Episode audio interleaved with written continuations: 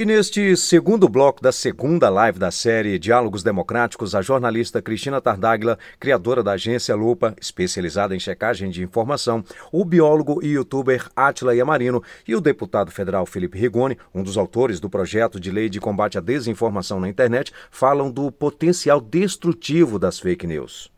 E eu gostaria de dizer, entrando aqui no nosso é, segundo bloco, em que vamos ter perguntas direcionadas a cada um dos nossos participantes, que nesse momento nós temos 2.281 pessoas ao vivo acompanhando a nossa live pelo YouTube da Justiça Eleitoral.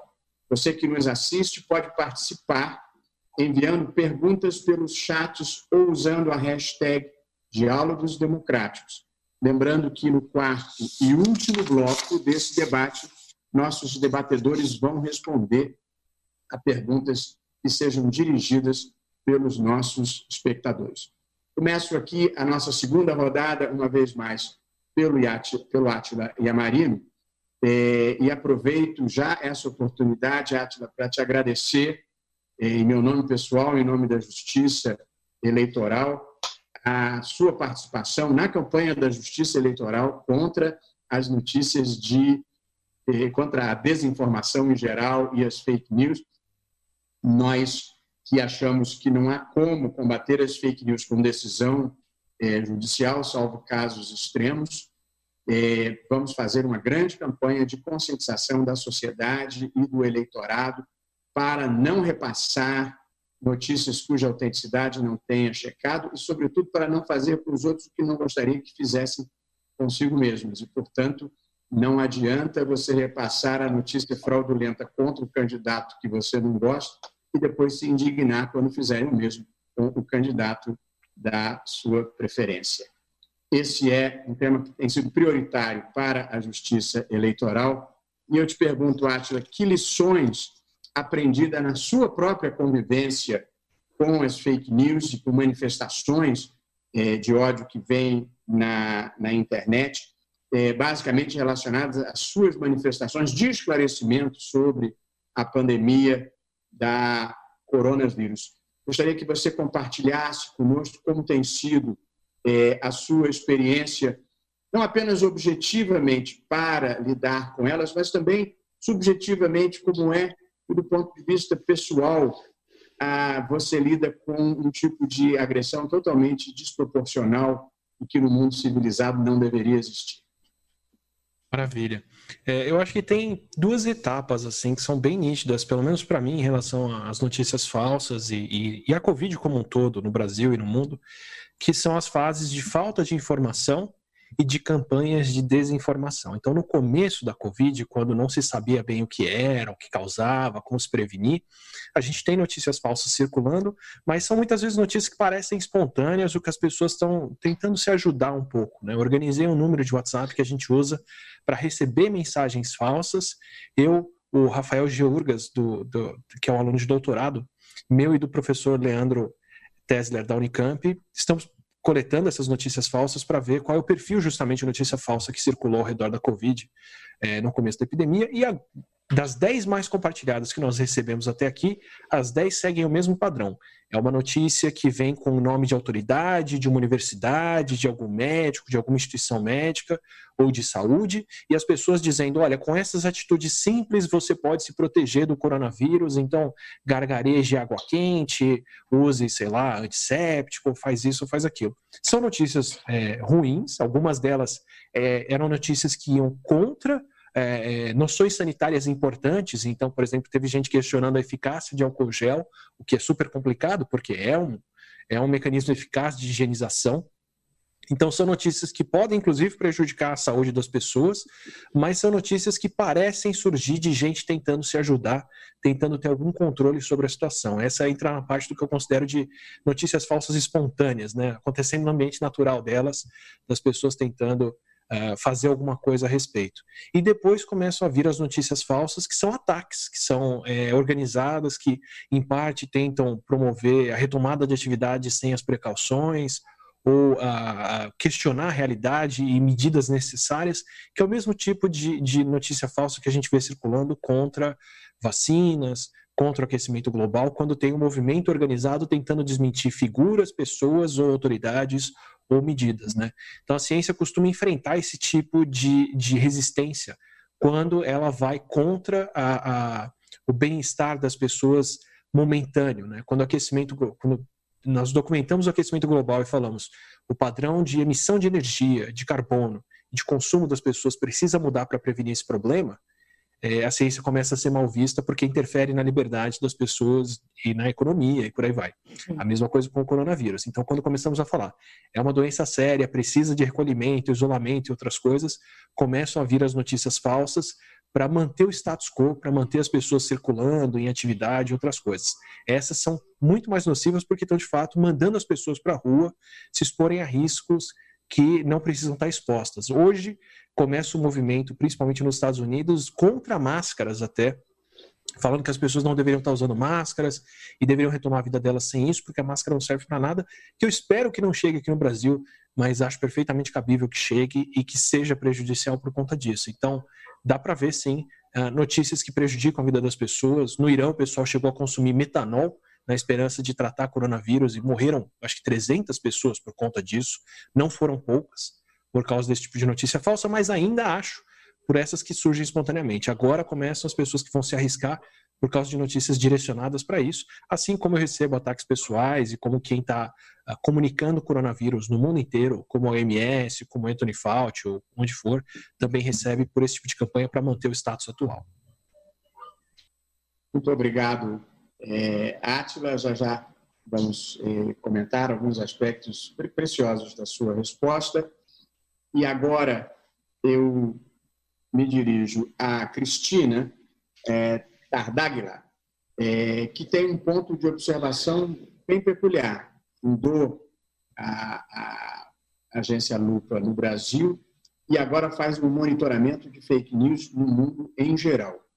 Gostaria de saber, Cristina, se existe, digamos assim, é, padrões que se repetem na disseminação de desinformação e de fake news de uma maneira é, geral, é, ou se isso tem características muito regionalizadas ou, ou envolvendo específicos países, e, do seu ponto de observação, qual é o potencial destrutivo dessas fake news? Portanto, saber um pouco se tem um padrão, se varia de país para país, é, e um pouco a que riscos nós estamos submetidos na sua visão técnica.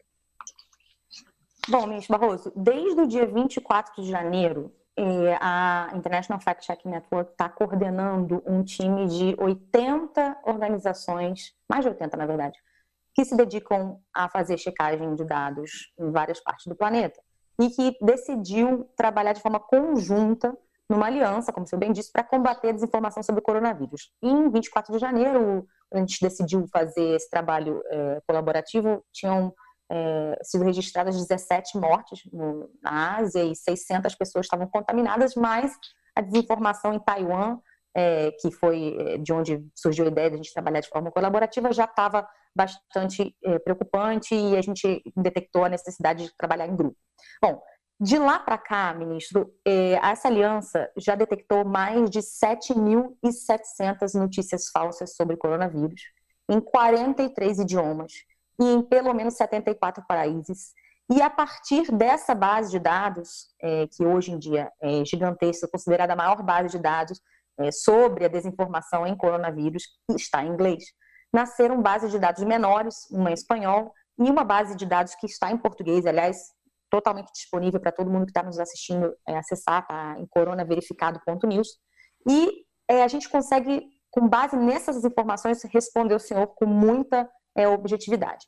Essa base de dados, inclusive, está servindo para publicações de análises é, com apoio da Unesco, de Serrapilheira. É, a gente tem publicado é, conteúdos na Folha, no UOL, que destrincham justamente esse tipo de pergunta que o senhor está me fazendo, né? Mas, em linhas gerais, a gente tem é, visto no Brasil ondas de desinformação que são idênticas ao que a gente viu no resto do planeta, com, óbvio, um, um atraso, porque o vírus demorou né, para chegar ao, no Brasil.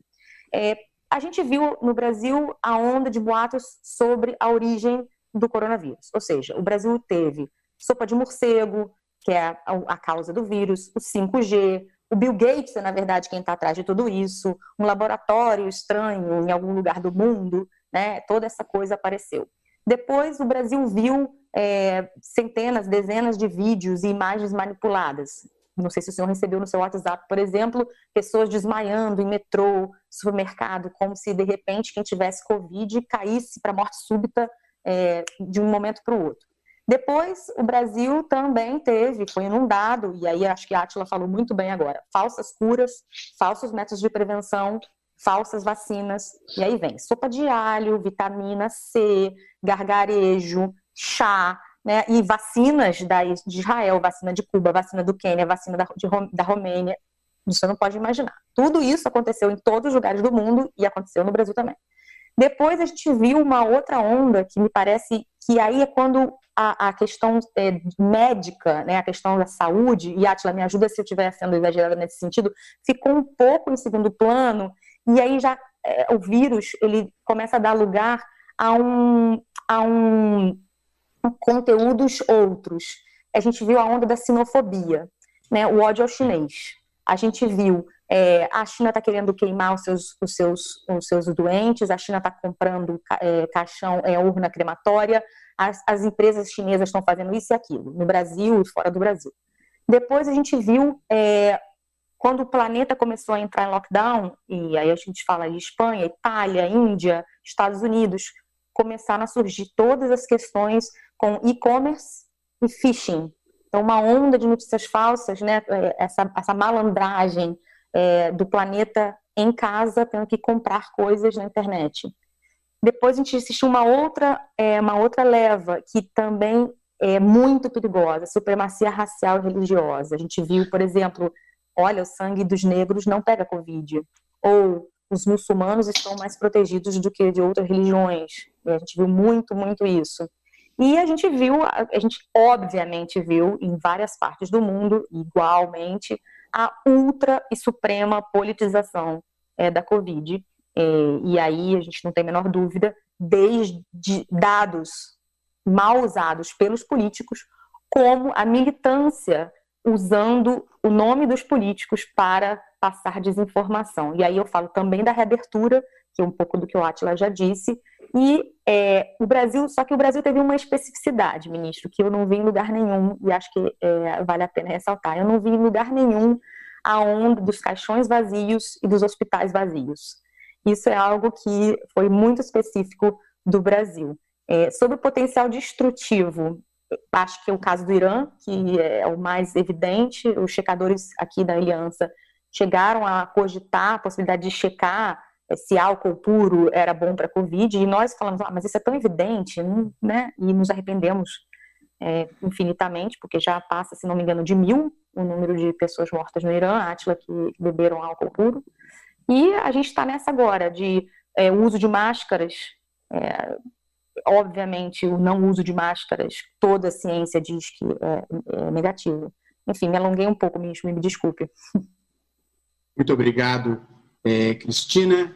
E, e agora eu gostaria de perguntar ao Felipe é, Rigoni um pouco sobre o seu trabalho é, desenvolvido na Câmara é, a propósito de criação de uma lei, um projeto de lei é, apresentado por você contra as fake news. Tem muita gente que é a favor, tem muita gente que é contrária, tem gente que faz uma paródia com o 1984 do George Orwell, dizendo que vai, vai se ter que criar um Ministério da Verdade, que na verdade no livro administrava a mentira, né, a, reescrita da, da história. Eu, portanto, é, gostaria de ouvi-lo é, defender a ideia central, ou as ideias centrais é, do seu projeto, qual foi a sua motivação ao apresentá-lo e, e que contribuições efetivas você imagina que ele possa trazer para a sociedade brasileira. Portanto, eu queria que você respondesse aos críticos e dissesse o, qual o bem que você espera que o seu projeto possa trazer, Felipe. Perfeito. Ministro, olha, é, a gente protocolou esse projeto, não é uma iniciativa só minha, é minha, da deputada Tata Amaral, o senador Alessandro Vieira, dois grandes parceiros que eu tenho no parlamento, é, faz mais ou menos uns dois meses, dois meses e pouco. Esse projeto ele vinha sendo construído pela nossa equipe de forma mais discreta há cerca de seis, sete meses. Muito na percepção de que a gente já, já tocou nesses assuntos aqui hoje na live, de que na pandemia né, a, a fake news ela acaba matando, como a Cristina e o Atlas já bem disseram aqui. Nas eleições, a fake news distorce a democracia. Na, na sociedade, a fake news ela gera muito ódio, muita raiva, muita indignação. Nada produtivo isso vem da, do, do, comportamento de desinformação. E a gente falou assim, beleza, como é que a gente consegue, de, alguma, de uma maneira, protegendo a liberdade de expressão, mas mitigando os efeitos que a fake news causa na sociedade? Essa, essa é a grande intenção, as duas grandes intenções. Ao mesmo tempo, proteger a liberdade de expressão, mitigar os efeitos da, da, da desinformação. E esse projeto ele já teve várias versões. A gente começou há dois meses atrás com o 1429, depois ele passou para o 2927, depois na Câmara a última versão dele é o 3063 de 2020, no Senado a última versão dele é esse que você citou, que é o 2630, que está inclusive em tramitação para votação amanhã é, no Senado Federal. O que que nós, autores do projeto, acreditamos? A gente abriu um diálogo enorme com muita gente da sociedade civil, a Cristina nos ajudou um pouco, mas muita gente mesmo contribuiu com esse projeto. Hoje, o que, que a gente acredita? Não adianta, não, não tem como, sem causar efeitos perversos, a gente lidar com a moderação do conteúdo, como o senhor bem disse em uma das suas falas. Porque ele pode, se a definição tiver um pouco mal feita, ele gera, pode gerar censura, etc. Mas a gente consegue mitigar os efeitos da, da fake news com três grandes eixos de atuação. E é nesses eixos que o nosso PL se concentra. O primeiro é em combate às organizações que produzem e disseminam fake news de forma organizada, de forma profissional. Que é uma parte que tem a ver com o penal, está no PL, mas é basicamente a gente empoderar os poderes investigativos para achar mais fácil e conseguir de maneira mais eficaz mitigar as organizações que eu posso chamar aqui de criminosas que produzem e disseminam fake news para ter ganhos econômicos e políticos. Um segundo eixo é você trabalhar com a mitigação das ferramentas que a fake news ela utiliza para se espalhar. Porque não é só gente de verdade que espalha fake news. E tem muito robô e conta falsa. Né? Conta falsa é aquela com a intenção de, de assumir uma identidade de outra pessoa para ter comportamentos ali ou ilegais ou de disseminar fake news. E o robô é robô, né? não é uma pessoa, uma conta automatizada, com várias maneiras de fazer isso, que é utilizada para dar velocidade a fake news. A gente faz isso simplesmente exigindo uma identificação das contas automatizadas. Tá? Porque tem o robô do bem, né? tem aquele robô que atende um cliente para uma empresa, o robô que marca um horário para um cidadão no departamento público, mas esses, esses robôs eles são identificados, tem até uns nomes legais que são utilizados para isso. Mas o que espalha fake news é um robô que está ali se passando por uma pessoa. Tem um nome de pessoa, se comporta como uma pessoa, mas não é uma pessoa. É uma conta automatizada. E dá para você fazer várias, várias questões para mitigar a existência dos robôs na, na internet. E por último, na nossa opinião, e está lá no PL, é combater desinformação com mais informação. A transparência nas redes sociais, que é onde a fake news acaba viajando com muita velocidade. O que a gente traz? Hoje as plataformas, ministro, todo mundo, elas já fazem um monte de coisa para combater fake news e outros comportamentos ilegais. Elas marcam postagens como sendo fake news ou como tendo violado direitos autorais. Elas derrubam posts. Elas, é, elas mitigam o alcance de algum post. Elas fazem um monte de coisa. O problema é que elas não são transparentes em relação a isso. Você não sabe se o seu post foi feito, a não ser que ele seja marcado ou derrubado, mas você não sabe se o seu post é, foi moderado de alguma maneira. O que a gente coloca? Beleza, vocês estão fazendo isso, mas vocês têm que fa fazer de forma transparente, mostrando a justificativa geral para cada para as moderações e sendo transparente em relatórios trimestrais de transparência. E para mais do que isso, toda vez que for moderar um conteúdo, ou seja, alterar o conteúdo de alguma maneira, tem que avisar a pessoa antes. Não pode pegar ela de surpresa. E tem que dar um espaço para ela contestar isso depois. É o que a gente chama de devido processo. Então, se eu vou, se a, a, a plataforma está pensando em apagar o post do entre a Rafael, uma pessoa qualquer, ela tem que avisar, Rafael, seu post está sendo detectado como possivelmente desinformação, nós vamos marcar ele como desinformação. Tem que avisar isso antes. E depois que fizer isso, tem que deixar espaço para o Rafael contestar. Porque até a, a, a, a, checagem de fatos, por mais que muito raramente, mas até a checagem de fatos, ela pode estar equivocada, você tem que dar espaço para a pessoa. Então, na nossa opinião, são três eixos para combater a desinformação. É a, é a desinformação profissional, as organizações criminosas que fazem isso, as ferramentas de disseminação, que são robôs e contas falsas, e empoderar o cidadão, dando transparência e um devido processo para os posts, né, para as publicações que as pessoas colocam nas mais variadas redes sociais. Muitíssimo obrigado, Felipe. Mais uma rodada de debate extremamente interessante e ilustrativo para as pessoas de uma maneira é, geral. A Wátila, uma observação muito aguda de que muitas vezes a ciência se confronta com o status quo e há uma reação é, do status quo, bem de longe, né, Átila? Desde quando Galileu retomou a ideia copernicana de que era a Terra que girava em torno do Sol e não o contrário, a, o status quo reage e tenta impor a sua própria verdade. Por sorte, é, eu sou um kantiano, o que é certo, justo e legítimo e o que é verdadeiro sempre acaba prevalecendo um dia no espaço público. Às vezes é uma questão de ter paciência e de determinação. É, e no Brasil, como em outras partes do mundo, nessa área científica, nós vivemos um largo período de negação da existência do, do coronavírus, dos riscos que ele é, representava e como isso retardou a reação da sociedade brasileira com consequências, é, inclusive, em, em, muitas vidas.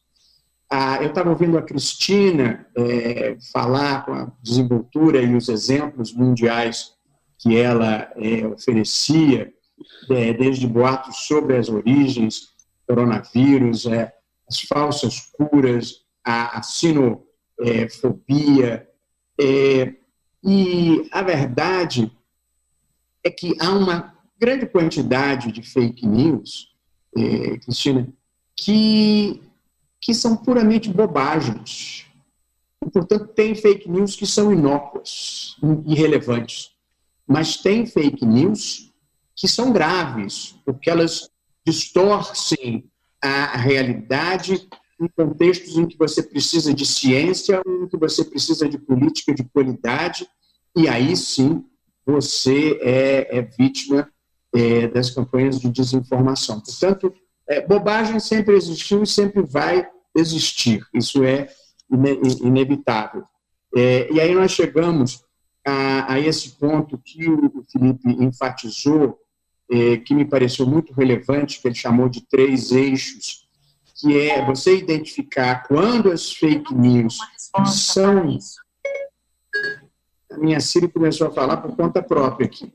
Ah, motivada pelo debate, viu?